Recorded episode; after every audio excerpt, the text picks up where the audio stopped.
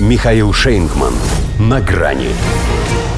Ля-ля-фа, антифа, Байден и демократы повышают ноту внутреннего конфликта. Здравствуйте. На грани.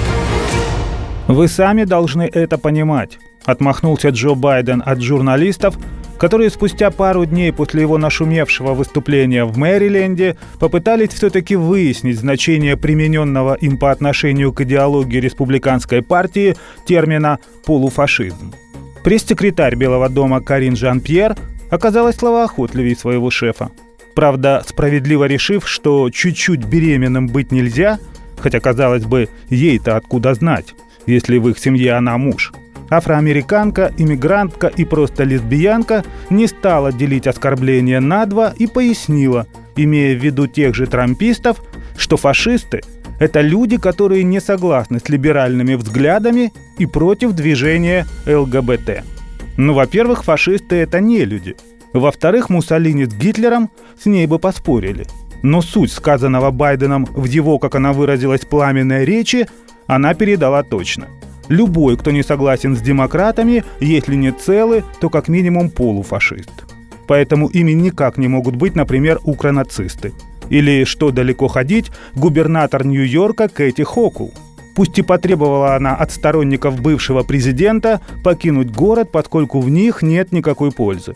Причем сделала это в стилистике в приличном обществе, подпадающей под статью о разжигании ненависти. Убирайтесь, потому что вы не представляете наши ценности, вы не жители Нью-Йорка. Но она же это ради демократии.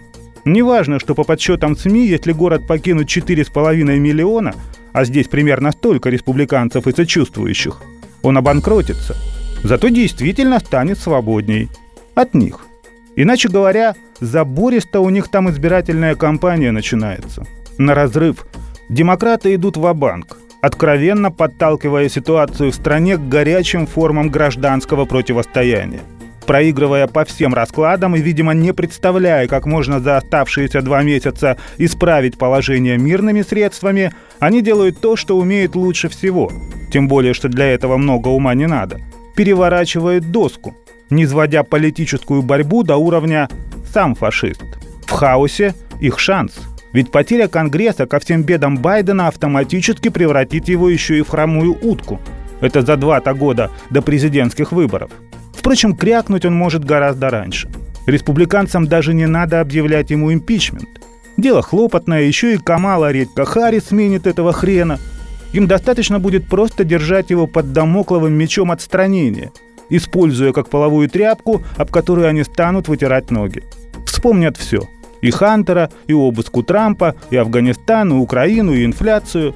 В общем, не дай бог, заканчивает нацкомитет демократов все совещания на тему «А есть ли жизнь после поражения в ноябре?». Хотя не правы те, кто считает, что эта кампания для пока Соединенных Штатов окажется последней. Но предпоследней – вполне. До свидания. На грани с Михаилом Шейнгманом.